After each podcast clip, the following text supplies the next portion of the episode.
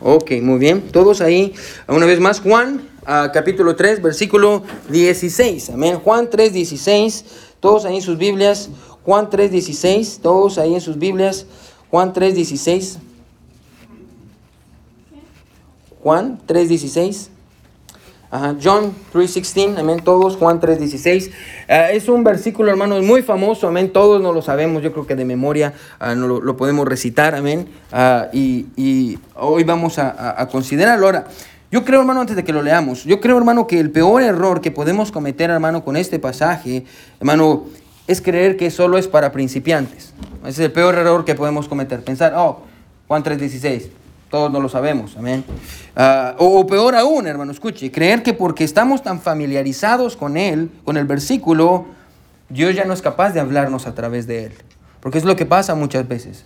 Usted se sabe el versículo de memoria y porque se lo sabe de memoria y usted piensa que ya se gastó, Dios ya no le habla a través de él. Ahora eso es un error, hermano. Porque Dios tiene mucho que decir a través de ese pasaje. Amén. Ah, y le voy a contar ahorita más o menos qué fue lo que me pasó a mí y por qué vamos a, a, considerar nada más un versículo. Amén. Ah, y Juan 3.16. Y, y hermano, vamos a, vamos a estar ahí. Y yo, yo espero, hermano, que Dios ah, se encuentre con nosotros. Y yo estaba orando mucho por este sermón en especial. porque no es nada fácil, hermano, predicar la verdad que vamos a ver hoy. Amén. Es una verdad muy común. Sí. Pero uh, para que podamos entenderla, hermano, a, a veces es, es, más complicado. So, vamos a leer todos Juan 3.16, hermano. Y si usted lo, se lo sabe de memoria, hermano, vamos a decirlo de memoria. Amén. So, lo vamos a decir todos a la cuenta de tres. Uno, dos y tres. Porque de tal manera amó Dios al mundo que ha dado a su Hijo unigénito para que todo aquel que en Él cree no se pierda, mas tenga vida eterna. Amén. Un versículo muy conocido, amén. Todos se saben. Levanta la mano si usted se sabe Juan 3.16, amén. Todos, amén. Todos no sabemos Juan 3.16. So, hoy quiero predicar, hermano, bajo el título, de tal manera amó Dios al mundo. De tal manera amó Dios al mundo. Amén. Y, usted sabe que estamos en una serie de sermones a, través del Evangelio de Juan. Amén. Y, cada domingo estamos considerando una porción uh, de, este Evangelio y estamos viendo, hermano, verdades muy grandes y muy profundas. Y yo estoy bien emocionado, hermanos, por lo que hemos estado viendo en el capítulo 3. Y, Nicodemo, amén. Y este encuentro que Jesús tuvo con Nicodemo. So, vamos a ver hoy, hermano, este pasaje. Yo le animo, hermano, que le diga a Dios, Dios, Dios, yo quiero, yo quiero conocer tu amor. Yo quiero conocer tu amor. Amén. Y, que Dios nos ayude a entender la grandeza, la magnitud y la profundidad, la anchura ah, y la profundidad del amor de Dios. Amén. Así que vamos a orar todos y cierra sus ojos, hermano, y vamos a pedirle a Dios ahí. Mi buen Dios que estás en el cielo, uh, Dios, hoy estoy delante de ti y estamos, Dios, delante de ti. Suplicándote, mi Dios, que te encuentres con nosotros, como cada domingo, Señor. Dios, uh, me siento impuro, mi Dios, me siento no capaz, Dios, para poder comunicar la grandeza de tu amor. Dios, oh, cuán grande amor, Dios, con cuán grande amor nos has amado. Dios, ayúdanos a poder entender un poco, Dios, la gran medida de tu amor. Dios, habla a nuestros corazones. Dios, te necesitamos. Te necesitamos, oh Dios. Ah, y oramos que tú puedas hablarnos, que, tú, que podamos escucharte, Dios, y que, y que el mensaje de hoy, Dios, sea un mensaje que pueda cambiar nuestras vidas, que haya un antes y un después, después de hoy, Señor, al entender tu amor, al entender que de tal manera amó Dios al mundo. Ayúdanos, Señor. En el nombre de Jesús oramos. Amén y amén. Pueden sentarse, Gracias por venir. Bueno, me encanta ver la iglesia llena. Amén. Gracias, hermano. Siga viniendo los domingos. Amén. gracias, gracias por estar aquí.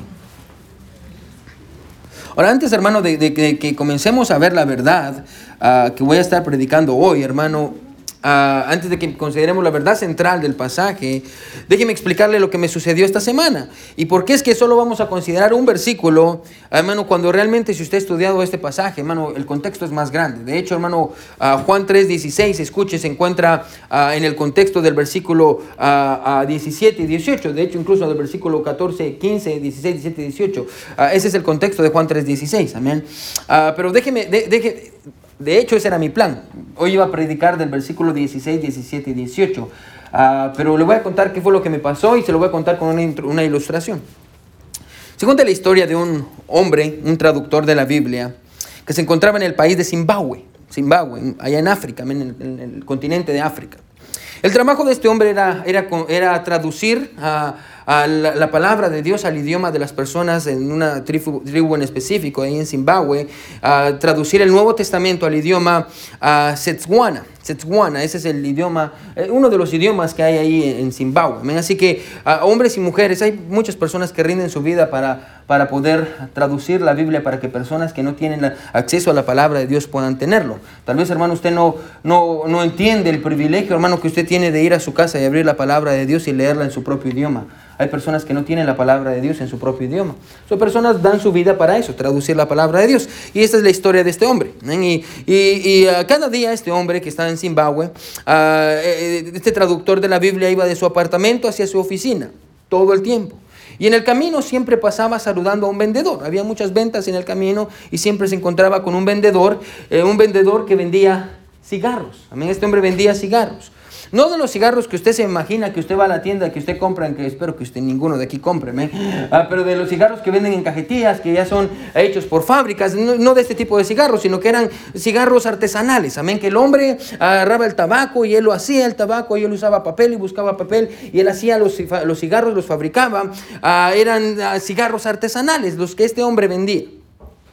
Todos los días este traductor uh, de la Biblia pasaba saludando a este vendedor y el nombre de este vendedor es Gamborambi. Gaborambi, Gaborambi es el nombre de este, de este vendedor. Y todos los días pasaba el traductor de la Biblia y estaba Gaborambi y lo saludaba y él lo saludaba y estaba regularmente haciendo cigarros. Al final el traductor terminó de traducir el Nuevo Testamento al idioma de Setswana, así que ah, era su tiempo para dejar el país, amén. Pero antes de dejar el país, escuche, el traductor quería darle un regalo a Gaborambi, su amigo al que siempre saludaba. El vendedor de cigarros, sí, él pensó, este traductor le voy a dar un regalo a Gaborambi y evidentemente el regalo era una copia del Nuevo Testamento ah, en su propio idioma. Amén. Y él pensó, le voy a dar una copia de, de, de, del Nuevo Testamento a Gaborambi en su propio idioma. Ahora había un problema con eso. El problema, hermano, es que el traductor sabía que si le daba una copia del Nuevo Testamento a Gaborambi, este iba a usar las hojas de la Biblia para hacer más cigarros, porque él no era un cristiano. Él iba a usar eh, y el papel de la Biblia, hermano, con el que estaba hecho era un papel muy preciado en ese lugar porque no tenían acceso a ese papel. Así que Gaborambi iba a usar eh, la Biblia para hacer cigarros. Así que estaba pensando el traductor, ¿qué voy a hacer? Y, y decidió ir y hablar con Gaborambi y le dijo, voy a darte el fruto de mi trabajo esta Biblia con una sola condición. ¿Cuál? Preguntó Gaborambi, muy contento. Me digo, miren, que todas las páginas que tiene. ya. ¿Cuál? Preguntó Gaborambi. Él le dijo, quiero que escuche, antes de fumarte las páginas de esta Biblia, quiero que las leas. Antes de que te fumes las páginas y las arranques, quiero que leas cada página. ¿eh? Gaborambi dijo, sí, aceptó la oferta.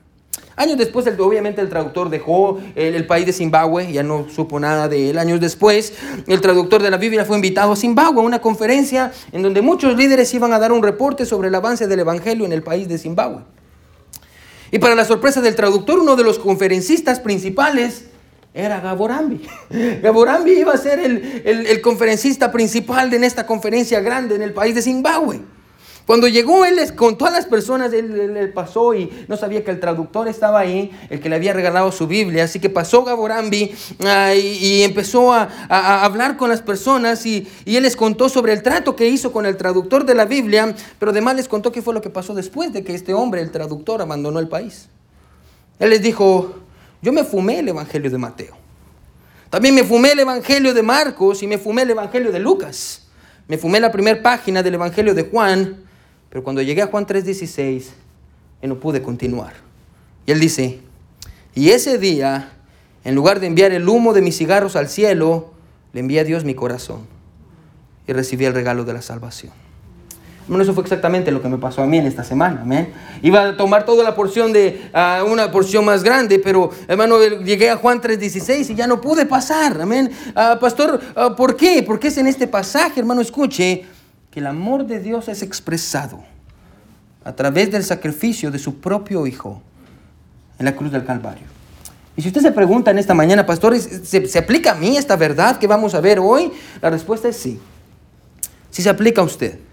Y el pasaje va a tratar con todos nosotros en esta mañana. Ahora, Uno de los errores que podemos cometer, hermano, en este versículo es aislarlo, amén, porque tiene un contexto. El versículo, cada pasaje en la Biblia tiene un contexto, amén. Siempre decimos esto, amén. Un pasaje fuera de contexto se vuelve en un pretexto. Y de ahí salen falsas doctrinas y falsas enseñanzas de la palabra de Dios. De ahí salen ah, muchas enseñanzas malas de los testigos de Jehová, los mormones, ah, muchas veces iglesias pentecostales sacan ah, pasajes de la Biblia fuera de contexto. Así que, hermano, no podemos sacar Juan 3:16 de su contexto. Hay un contexto que está pasando. Ahora, hermano, recuerde esto, escuche que Jesús todavía está hablando con Nicodemo. Ah, Jesús todavía está hablando con Nicodemo. De hecho, hermano, muchas personas no saben o ignoran que Juan 3:16 forma parte de la respuesta que Jesús le da a Nicodemo, la pregunta que Nicodemo tiene en el versículo 9. Miren lo que dice el versículo 9 del capítulo 3. ¿Sí está conmigo? Amén. Miren lo que dice. Dice, respondió Nicodemo y le dijo, ¿Cómo puede hacerse esto? Amén. Eh, recuerda lo que vimos el domingo pasado. Él, está, él quiere saber cómo es eso de nacer de nuevo. ¿Qué, qué, es, qué es, nacer de nuevo? Así que ah, escuche Juan 3, 16. Es la conclusión de los versículos 14 y 15. Mire lo que dice el versículo 14 y 15. Y como Moisés levantó la serpiente en el desierto, así es necesario que el Hijo del Hombre sea levantado, para que todo aquel que en él cree no se pierda, mas tenga vida eterna, porque de tal manera amó Dios al mundo, que ha dado a su Hijo unigénito, para que todo aquel que en él crea, no se en él cree, perdón, no se pierda, mas tenga vida eterna. Y básicamente lo que Jesús le está diciendo a Nicodemo es esto. Así como Moisés hizo una serpiente de bronce y la puso sobre una asta para que todo aquel que la viera, escuche, fuera sanado del veneno de la serpiente. Se recuerda, lo consideramos la semana pasada. Para que todo aquel que viera a la serpiente, viera su pecado reflejado en esa serpiente, iba a ser sanado. De igual manera, Jesús está diciendo eh, aquí, de igual manera, Dios daría a su Hijo para que fuera puesto sobre un madero, para que todo aquel que viera por fe su propio pecado en él, fuera salvo. Ese es el contexto de Juan 3:16. Pero hermano, escuche, no solo, no solo quiero que consideremos el contexto de este pasaje, sino quiero que, que consideremos la razón por la que está aquí. ¿Por qué Dios nos dio Juan 3:16? Ahora, hermano, tal vez usted no entiende, pero este pasaje ha sido puesto ahí con mucho cuidado, haciendo un contraste. Un contraste sin contraste. Mire cómo comienza Juan 3:16. Mire la primera frase que dice, dice, porque de tal manera amó Dios a quién? Al mundo. Subraya la palabra mundo en su Biblia, porque de tal manera amó Dios al mundo. Ahora, Juan está usando este versículo, escuche, no solo como la respuesta de Jesús a Nicodemo, escuche, sino que está usando este versículo para contrastar algo que él ya nos había dicho en el capítulo 1. E, e, este versículo es un contraste sobre algo que él ya nos había dicho en el capítulo 1. Mire qué dice el capítulo 1 de Juan, ¿sí? En el capítulo 1 de Juan ya vimos que Juan está introduciéndonos a Jesús, ya, ya vimos una serie de sermones ahí, pero miren lo que es el versículo 9 y 10. Juan capítulo 1, versículo 9 y 10. ¿Sí está conmigo? Amén. Miren lo que dice, aquella luz verdadera que alumbra a todo hombre, venía, ¿qué dice? A este mundo, su rayo mundo. Y una vez más, mire que sigue diciendo, ¿en el qué? En el mundo, una vez más subrayelo, estaba, y otra vez dice, y el mundo por él fue hecho, pero mire qué dice, pero una vez más, el mundo no le conoció. Cuatro veces se dice mundo en dos versículos. ¿Usted cree que es coincidencia? No. Amén. Mundo, mundo, mundo. Amén. Dice, aquella luz verdadera, hablando de Jesús, que alumbra a todo hombre, venía a este mundo. El mundo, en el mundo estaba y el mundo por él fue hecho, pero el mundo no le conoció. Ahora, espero que mire el contraste. Escuche, quédese conmigo, ¿sí? Quiero que me siga, ¿sí? Él estaba en el mundo y el mundo fue por él hecho, pero el mundo no lo conoció. Escuche, el mundo no lo conoció, el mundo lo rechazó, pero a pesar del rechazo, él amó el mundo. ¿Se da cuenta el contraste? El mundo, en el mundo estaba, el mundo, pero el mundo no lo conoció, es más, el mundo lo rechazó. Pero a pesar de eso, él amó al mundo. A pesar de que el mundo lo rechazó, capítulo 1, versículo 9 y 10, a pesar de que el mundo lo rechazó, Juan 3:16, él amó al mundo. Amén. El, pasaje, escuche, no solo nos dice que, que Dios amó al mundo, tomar de Juan 3:16 y decir, este pasaje enseña que Dios amó al mundo, hermano, es la mitad de la verdad. Hermano, el pasaje nos enseña, escuche, y nos dice que Dios amó al mundo a pesar de que el mundo lo rechazó a él. El mundo no le conoció, pero de tal manera él amó al mundo. ¿Se da cuenta? Bueno, lo que este pasaje, bueno, nos dice, escuche, quiero que me siga, es que no importa que las personas, bueno, allá afuera digan que Dios no existe. Hermano, no importa que hagan bromas sobre Él, amén. No importa que digan que Él está muerto. Hermano, no importa que el mundo entero quiera vivir en contra de su palabra. Juan 3:16 aún dice que aunque el mundo lo rechazó, de tal manera Él amó al mundo. Bueno, si quiere escribir una verdad, escriba esto, hermano. Cuando el hombre rechazó a Dios, Dios amó al hombre. Cuando el mundo rechazó a Dios, Dios amó al hombre. Bueno, escuche, si quiere hacerlo más personal, en lugar de poner nombre, ponga su nombre. Cuando Ángel rechazó a Dios, Dios amó a Ángel. Amén. El amor de Dios. Ese es el amor de Dios, hermano. Y, tal vez usted dice, pastor, okay, ¿cómo, cómo, cómo, pastor, ¿cómo podemos definir este amor? ¿Cómo, ¿Cómo se define el amor de Dios? Bueno, la verdad es que podemos pasar horas aquí tratando la manera de definir el amor de Dios. Hermano, yo leí regularmente, antes de precar, siempre leo comentarios, amén. Leo 16 comentarios, amén, de varios autores. Y leí 16 comentarios sobre este pasaje. Y aparte de eso, leí otras 25 definiciones sobre qué es amor. Bueno, yo le garantizo que ninguno de los autores, por más inteligentes que sean, estaban así de cerca de poder definir qué es el amor de Dios. ¿Por qué? Porque, es, hermano, escuche, es imposible definir el amor de Dios en palabras humanas. Se le preguntó a varios niños que definieran qué es el amor. A mí me encantan las respuestas de los niños. Amén. Ahorita veníamos manejando con la hermana Sabrina y ah, la hermana Sabrina tiene su truco. Amén. Aquí en la luz de la... Cuando usted sale de la 44, amén, y ahí se, pone la luz, uh, hermano, la hermana Sabrina lo tiene medidamente, amén, calculadamente, amén, que cuando se pone en verde el semáforo, tiene que acelerar a 40 millas por hora, amén, y si usted llega a 40 millas por hora, va a lograr pasar en verde la luz que está en la, Harvard.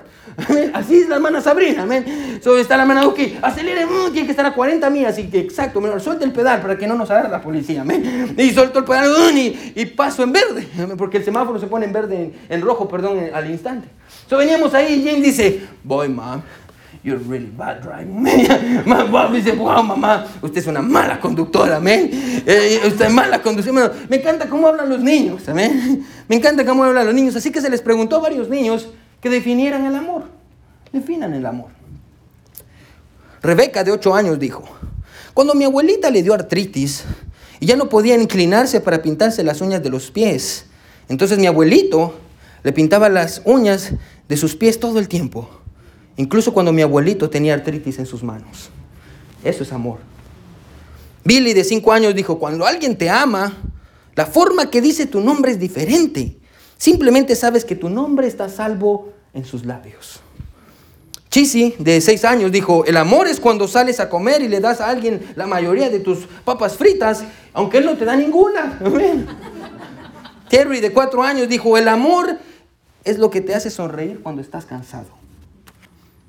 Danny, de siete años, dijo, el amor es cuando mi mamá le hace café a mi papá y ella toma un sorbo antes de dárselo para asegurarse que sabe bien. Nicole de 7 años dijo, el amor es cuando le dices a un niño que te gusta su camisa y el niño la usa todos los días. Elaine de 5 años dijo, el amor es cuando mi mamá le da a mi papá el trozo más grande de pollo. Bueno, si se da cuenta, ninguno de estos niños definió el amor. Ninguno lo definió. Porque el amor no puede ser definido, pero sí puede ser descrito. Amén. No puede ser definido, pero sí puede ser descrito. Amén. Ah, porque es más fácil, hermano, describir qué es el amor y qué se siente que, definirlo, hermano. Escuche, y eso es lo que Juan va a hacer. Juan no nos va a dar una definición muy elocuente de qué es amor y con palabras muy rebuscadas. Juan no nos va a definir qué es amor. Juan lo va a describir. ¿Y cómo lo va a describir? Y mire, ¿qué sigue diciendo Juan 3:16? Dice, porque de tal manera amó Dios al mundo que ha dado a su Hijo unigénito. Porque de tal manera amó Dios al mundo que ha dado a su Hijo unigénito. Ahora, bueno, tenemos que recordar, hermano, que este pasaje originalmente, hermano, no fue escrito eh, eh, en español y en inglés. Amén, originalmente fue escrito en griego. Eh, y en griego, hermano, escuche la palabra unigénito, que nosotros miramos aquí, literalmente significa único. Único, amén. Así que la traducción del pasaje es porque de tal manera amó Dios al mundo que ha dado a su único Hijo. Su único Hijo. Y tal vez usted dice, ok, pastor, ¿y eso qué tiene de especial? ¿Qué tiene de especial? Bueno, lo que tiene de especial, hermano, es que tal vez usted no sabía, pero Juan está tomando esa frase de otro libro. Esa idea la está tomando de algún otro lugar. ¿De otro lugar? Sí. Aparte su lugar aquí en Juan y vaya conmigo a Hebreos 11. Amén. Hebreos 11 está en el Nuevo Testamento. Hebreos 11. Si usted está, si usted tiene las Biblias de, nuestra iglesia, amén. Uh, Hebreos 11 está en, en, el capítulo 645, amén. En la página 645. Si usted tiene Biblias de nuestra iglesia, está en la página 645. Hebreos capítulo 11. Mire lo que dice el versículo 17. Si está conmigo, amén. Mire lo que dice. ¿De dónde, ¿De dónde sacó esta idea Juan? Mire lo que dice. Por la fe, si está conmigo? Juan 11, ah, perdón, Hebreos 11, 17 dice así. Por la fe Abraham, cuando fue probado, ofreció a Isaac. Y el que había recibido las promesas, ¿qué dice? ¿Ofrecía qué? Su unigénito. ¿Qué quiere decir eso? Su único hijo.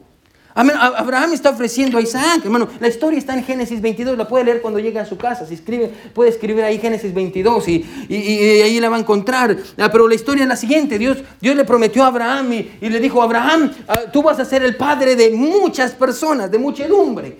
Mira las estrellas del cielo, Abraham. Y Abraham las vio y dice, así como no puedes contar las estrellas, así no vas a poder contar a tu descendencia. Mira la arena del mar, Moisés, ah, perdón, Abraham. Así como no puedes contar la arena del mar, así va a ser tu descendencia. Y Abraham dice, amén. Pero si usted le hubiera preguntado a Abraham, Abraham, ¿cómo sabes que va a pasar esto? Abraham, ni siquiera tienes hijos. Ah, aquí está Dios diciéndole a Abraham, Abraham vas a tener muchos, muchos descendientes. Sí, Señor, pero... Ah, tengo 75 años y todavía no tengo hijos. No tengo hijos. De hecho, hermano, 25 años pasaron, ah, casi 20 años, perdón, pasaron, amén. Ah, de, la promesa que Dios le hizo, y escucha, y Abraham sigue sin tener hijos, sigue sin tener hijos, y cuando Abraham por fin ya tiene casi 100 años, la promesa de Dios se cumple. Se, cumple y, Sara queda embarazada y le da un hijo y la Biblia dice que su hijo crece, le pone por nombre Isaac. Abraham ama a su hijo con todo su corazón. Es su único hijo. Los de ustedes que Dios lo tienen un hijo van a saber ese amor. Amén. El amor de su niño. Y, lo, miraba crecer y, él jugaba con él. Y era su hijo, era su Isaac. El orgullo de su papá. El amor de su mamá. Pero Génesis 22, 2, Dios aparece. No vaya ahí, como lo puede leerlo en su casa. Y, y Dios le dice a Abraham, escuche, toma ahora tu hijo, tu único ¿Se cuenta? De, ahí vienen las palabras que Juan está usando en 3.16. Amén. Tu único Isaac, a quien amas. Y vete a la tierra de Moriah y ofrécelo allí en holocausto sobre uno de los montes que yo te diré. ¿Qué le está diciendo Dios a Abraham? Abraham, yo quiero que tomes a tu hijo, lo lleves a este monte y quiero que lo mates. Por amor a mí. Ah, amén. Ah, ¿Cómo, así? Y tal vez usted cuando lee este pasaje se pregunta, ¿por qué Dios le pidió esto a Abraham? Bueno, escuche, y la razón por la que hizo fue porque más adelante Dios iba a ser el que iba a entregar a su hijo. Era una imagen de Dios lo que Dios está haciendo. Así que Abraham, escuche hermano, va y lo hace. Abraham va y hace exactamente lo que Dios le pidió. Toma a Isaac y se lo lleva para ser sacrificado. Y me puedo imaginar la escena, hermano. La Biblia dice esto, que Abraham sabía que si así él matara a su hijo, Dios tenía el poder para revivirlo. Abraham confiaba en Dios. Abraham lleva a Isaac, lo pone en el altar, pone las piedras. Y de hecho, hermano, si usted lee la historia, Isaac mismo le dice, papá, ah, yo miro que tiene las piedras, miro que tiene la madera, pero ¿dónde está el sacrificio? ¿Cómo usted le dice a su hijo? Es tu hijo, te voy a matar. Solo lleva, y la Biblia dice que ahí está, y lo, lo pone. Y me puedo imaginar, hermano, yo tengo una gran imaginación, hermano, me puedo imaginar todo el cielo todos los ángeles viendo. Y ahí está Abraham, amarra a su hijo, toma un cuchillo. Y me imagino un ángel a la parte de Dios diciéndole, ya voy Dios, lo va a matar Dios también. Y Dios dice, no, no, todavía aguanta.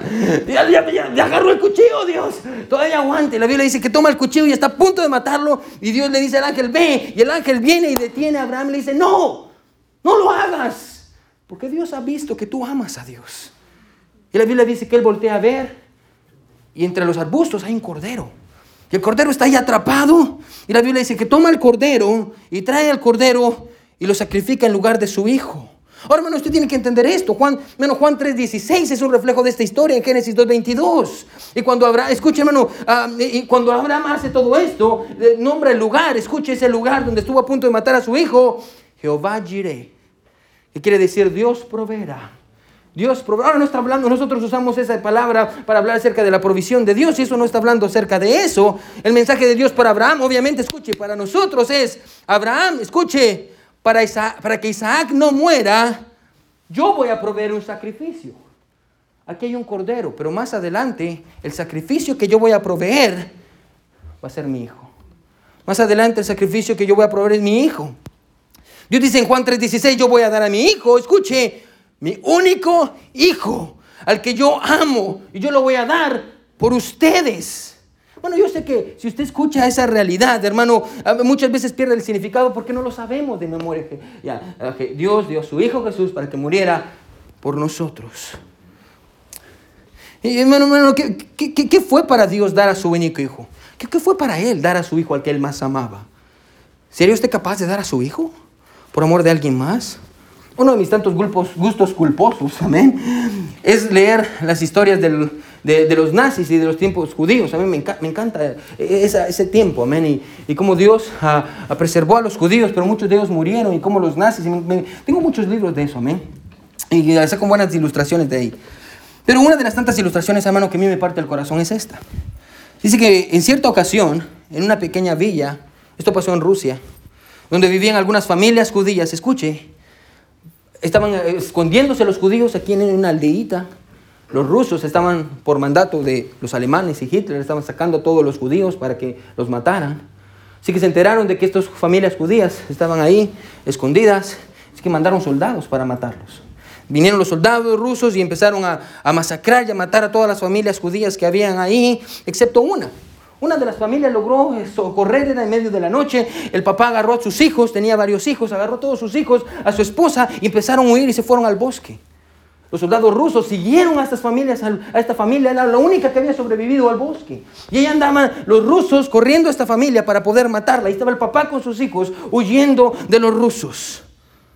Llegaron a un punto donde llegaron a un río, ya no podían cruzar, era de noche y tenían miedo y el papá no sabía qué hacer con su familia. Los soldados rusos venían y él no sabía qué hacer.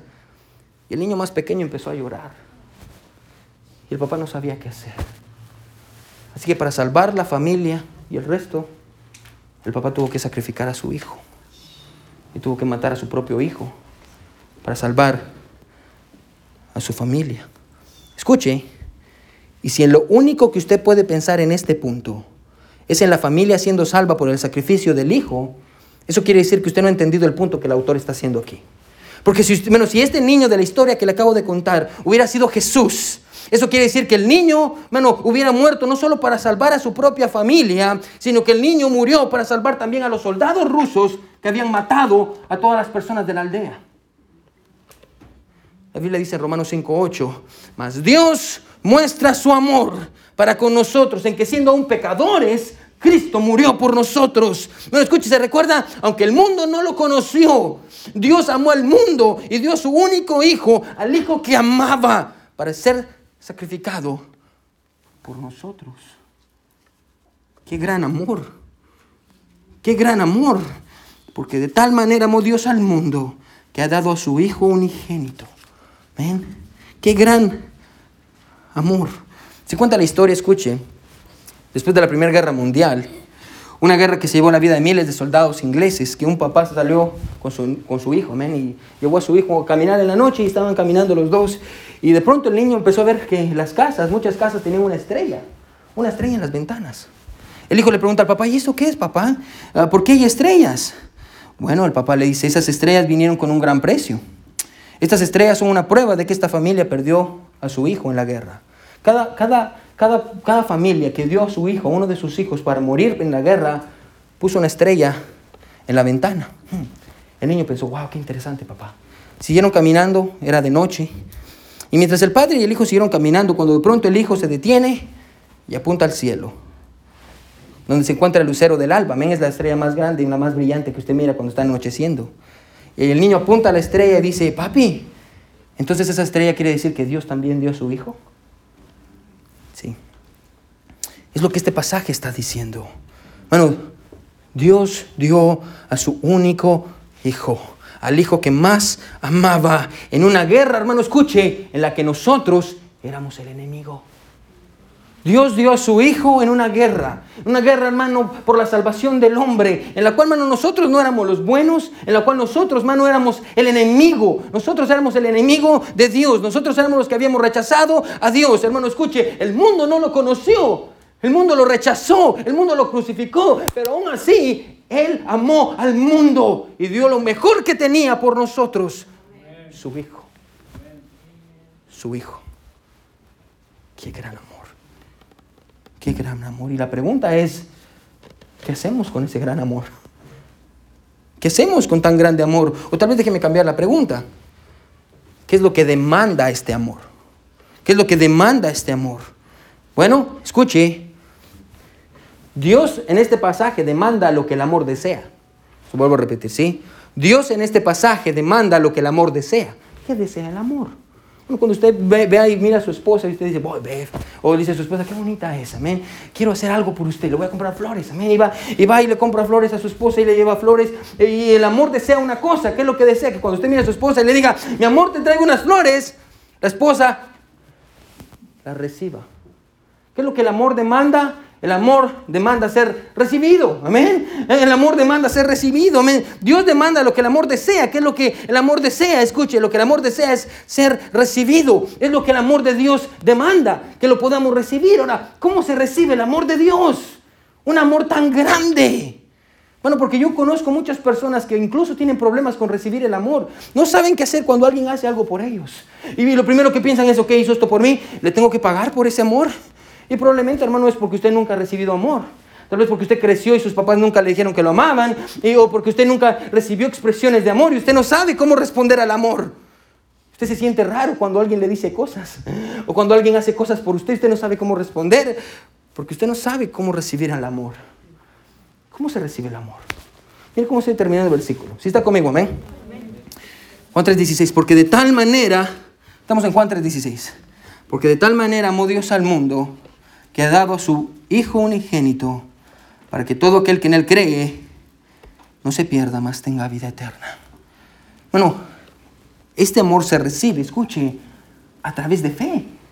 Escuche, hermano, y si está escribiendo, escriba esto, es por fe que podemos recibir el amor de Dios. Es solo por fe que recibimos el amor de Dios. Hermano, es, es, por poner nuestra confianza en el sacrificio de Jesús. Es, es solo a través de la fe que podemos recibir el amor de Dios. Ahora, ¿qué, es, ¿qué es tener fe en el amor de Dios? ¿Qué es tener y confianza? Ahora, después del servicio este miércoles que pasó, estaba yo aquí hablando, allá atrás estaba hablando con unas jovencitas, amén, ahí estábamos hablando y, uh, de pronto viene Denise, amén, y Denise viene y me dice, pastor, yo volteo y dice, pastor, me dice, sí, mi hija, ah, lo necesitan en el gimnasio. Ahora, usted sabe que me necesitan para algo así, no es nada bueno, así que estoy como, ah, ¿qué pasó ahora? Y ya fui para el gimnasio y fui al gimnasio y andaban los niños corriendo el miércoles. A propósito, traiga a sus niños a la iglesia el miércoles, amén. Ah, y, y, Denise está haciendo un buen trabajo enseñándoles música a los niños. fui ahí, estaban los niños corriendo y ahí en medio del gimnasio estaba James. Y James estaba tirado, amén. tirado llorando, amén. Y, y, llego y le digo, ¿qué pasó, James? Y me dice, me quebré la pierna, amén. Usted sabe cómo es exagerado, mi hijo. Me, me quebré la pierna, amén. Y ella andaba, ahora sí se había raspado antes, amén. Y dice, no me puedo mover, daddy, no me puedo mover, amén. Y no me puedo mover. Ah, y yo ya me acerqué y, y yo le digo, oh, bueno, ahora, ahora, ¿qué hago, amén? Ah, Ahora, usted tiene que entender algo de mis hijos. Amén. Mis hijos son malcriados y lo que sea. Pero si hay algo que yo reconozco de mis hijos, de los tres, incluso Joy, es que son tough. Son duros, amén. No lloran por cualquier cosa, amén. Incluso Joy, Joy, Joy no llora ni porque tiene hambre, solo cuando algo le duele mucho, llora. Entonces nosotros nos preocupamos. Cuando llora es porque algo malo le tiene que estar pasando. Amén. John se quebró el brazo la otra vez, amén, y no lloró.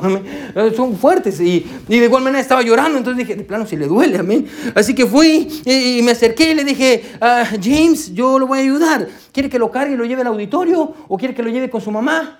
I it with mommy. Y me dijo, sí, sí, sí, yes, daddy. Ok, ahora, imagínese que James me hubiera dicho esto. Daddy, yo creo que usted sí me puede cargar al auditorio. Yo creo que usted puede. Daddy, es más, yo creo que usted es bien suficiente para hacerlo, Daddy. Yo creo que usted tiene la fuerza y es evidente que es más grande que yo. Y yo tengo fe en usted, Daddy. Escuche, pero a pesar de saber todo eso, él nunca se hubiera puesto en mis brazos. ¿Qué hubiera pasado? Por más que yo hubiera querido, escuche, llevarlo y cargarlo, ponga atención, Él no hubiera venido conmigo, no hubiera podido rescatarlo. Mano, no, no, hubiera podido ayudarlo porque él no estaba dispuesto a confiar completamente en mí. Mano, pero cuando él escuche, al final me dice, sí, así que él, escuche, me dejó cargarlo, escuche, él me dejó cargarlo. Entonces, escuche, mi destino se convirtió en su destino. Hacia donde yo iba, adivine qué, él también iba. Amén. Eso es lo que está diciendo este pasaje.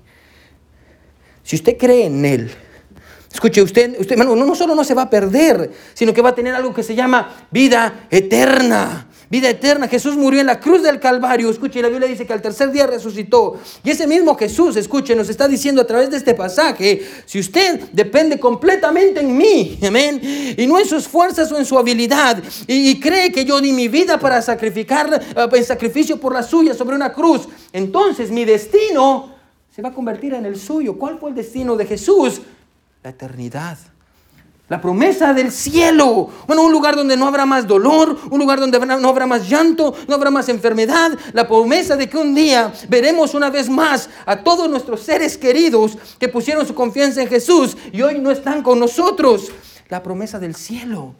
La promesa de la eternidad, lo que Jesús dice. Si usted cree en mí, usted va a pasar la eternidad en el cielo y mi destino se va a convertir en el suyo si usted descansa completamente en mí. Bueno, espero que usted entienda lo que este pasaje está diciendo. En el libro, con esta ilustración termino. En el libro El Hacedor de Milagros, se cuenta la historia de Helen Keller, una mujer que nació sin poder ver ni poder oír. En un punto antes de que Helen fuera diagnosticada con ceguera y sordera, su madre no sabía que tenía esto, era una bebé, y no sabía qué hacer porque lloraba y lloraba y lloraba. Ahora bien, evidentemente, hermanos, ah, entendemos que esta niña no, no, lloraba por dolor o por hambre, sino porque no era capaz de entender el mundo en el que se encontraba. Un mundo oscuro, en donde no podía ver nada y tampoco podía oír. Un mundo lleno de, de oscuridad. En un punto la mamá está viendo a su niña que está llorando, está frustrada, no sabe qué hacer, ahí está la bebé. La mamá en desesperación, al no poder hacer nada para calmar el llanto de su niña, le dice, hija, hija, ¿acaso no sabes que nosotros haríamos todo en esta tierra para ayudarte? Hija, ¿acaso no sabes que te amamos tanto? Bueno, esas son las palabras de un padre terrenal hacia el dolor de su hijo. Bueno, el, mensaje de Juan 3:16 es el mensaje de nuestro Padre Celestial. Escuche, diciéndole a aquellos que viven en la oscuridad del pecado y de la vergüenza y de la culpa y de la miseria y del desánimo. Escuche, ¿acaso no sabes que yo voy a mover los cielos y la tierra para ayudarte? ¿No sabes que te amo tanto, tanto, tanto que di a mi único hijo por ti? ¿Acaso no sabes eso? Y la razón, hermano, por la que necesitamos este mensaje hoy es porque a veces, escuche, aunque suena muy bonito, se nos olvida. Se nos olvida. Se nos olvida. Ya sea porque creemos que no somos dignos de que alguien nos ame. Y usted dice, pastor, usted no sabe lo que yo he hecho. Pastor, usted no sabe cómo yo vivo. Pastor, usted no sabe quién soy yo. No conoce mis secretos. Pastor, usted no sabe quién soy yo cuando estoy a solas, cuando nadie me ve. Pastor, nadie me puede amar. O ya sea porque hemos sido lastimados profundamente por aquellos a quienes amamos. Y creemos que nadie nos puede amar porque no podemos confiar en nadie. Y usted dice, pastor, todos me han traicionado. Las personas a las que yo más amaba me dieron la espalda. Las personas a las que yo, en las que yo más confiaba no me quisieron recibir. Pastor, no soy capaz de recibir este amor. O porque hemos caído miserablemente en la trampa del pecado. O porque nos encontramos muy lejos de nuestro Padre Celestial. Y nos preguntamos, ¿puede Dios amarme? Y la respuesta de Dios en Juan 3:16 es sí. Y la prueba se encuentra en la cruz. ¿Acaso no sabes? ¿Acaso no sabes que yo voy a mover los cielos y la tierra para ayudarte? ¿Acaso no sabes que yo te amo tanto, tanto, tanto, tanto, que di mi único hijo para morir en tu lugar? La Biblia dice, que, bueno, si Dios nos dio a Jesús, ¿cómo no vas a cantimar darnos todas las cosas juntamente con Él? El amor de Dios. Bueno, la pregunta con la que quiero terminar en esta mañana es esta. ¿Qué va a hacer con este amor? Porque de tal manera amó Dios al mundo, que ha dado a su Hijo unigénito, para que todo aquel que en él cree no se pierda, más tenga vida eterna. ¿Qué hago con este amor? Solo tiene dos opciones. Mira lo que dice el versículo 18, Juan 3, 18. Mira lo que dice. Solo hay dos opciones. Juan 3, 18. El que en él cree, o sea, recibirlo, no es condenado. Pero el que no cree ya ha sido condenado porque no ha creído en el nombre del unigénito Hijo de Dios. Solo tiene dos opciones, hermano. O rechaza este amor. ¿Qué es rechazar este amor? Siga viviendo como está viviendo. No haga nada con Jesús. Que el mensaje que usted escucha los domingos le entre por aquí, le salga por aquí. Viva su vida y haga lo que quiera hacer. Y al final de sus días, cuando usted muera, bueno, escuche, no es que usted va a estar en un juicio donde sus obras buenas pesen más que sus malas. Cuando usted muera va a estar, va a abrir sus ojos en el infierno. Pastor, ¿por qué? Porque usted ya va a estar condenado. ¿Por qué? Porque rehusó creer en el nombre del unigénito Hijo de Dios. Usted acepta el amor. Usted rechaza ese amor. ¿Qué va a hacer con el amor de Dios? Todos con ojos cerrados y cabeza inclinada. Nadie viendo. ¿Acaso no sabes que yo voy a mover los cielos y la tierra para ayudarte? ¿Acaso no sabes que te amo tanto, tanto, tanto? Que dado a mi hijo por ti. El amor de Dios, oh amor de Dios, su inmensidad, el hombre no podría contar ni expresar como Dios al hombre pudo salvar. Oh amor de Dios. Hermano, ¿quiénes dirían en esta mañana, pastor? Pastor, Dios me habló. Pastor, yo, yo conozco el amor de Dios, pastor. Pastor, yo conozco lo que Dios hizo por mí. Pastor, yo quiero vivir por Él. Pastor, ore por mí. Levante su mano si Dios le habló. Yo quiero orar por usted. Gloria a Dios, gloria a Dios, gloria a Dios, gloria a Dios. Oh, el amor de Dios. ¿Quiénes dirían, pastor? Hoy yo decido poner mi fe en Jesús. Hoy yo recibo este amor. Hoy yo quiero recibir este amor. Si usted no ha aceptado a Jesús como su Salvador, man, levante su mano. Yo quiero orar con usted. ¿Quiénes dirían, pastor? Yo acepto el amor de Jesús. Gloria a Dios. Bueno, vamos a ponernos sobre nuestros pies todos.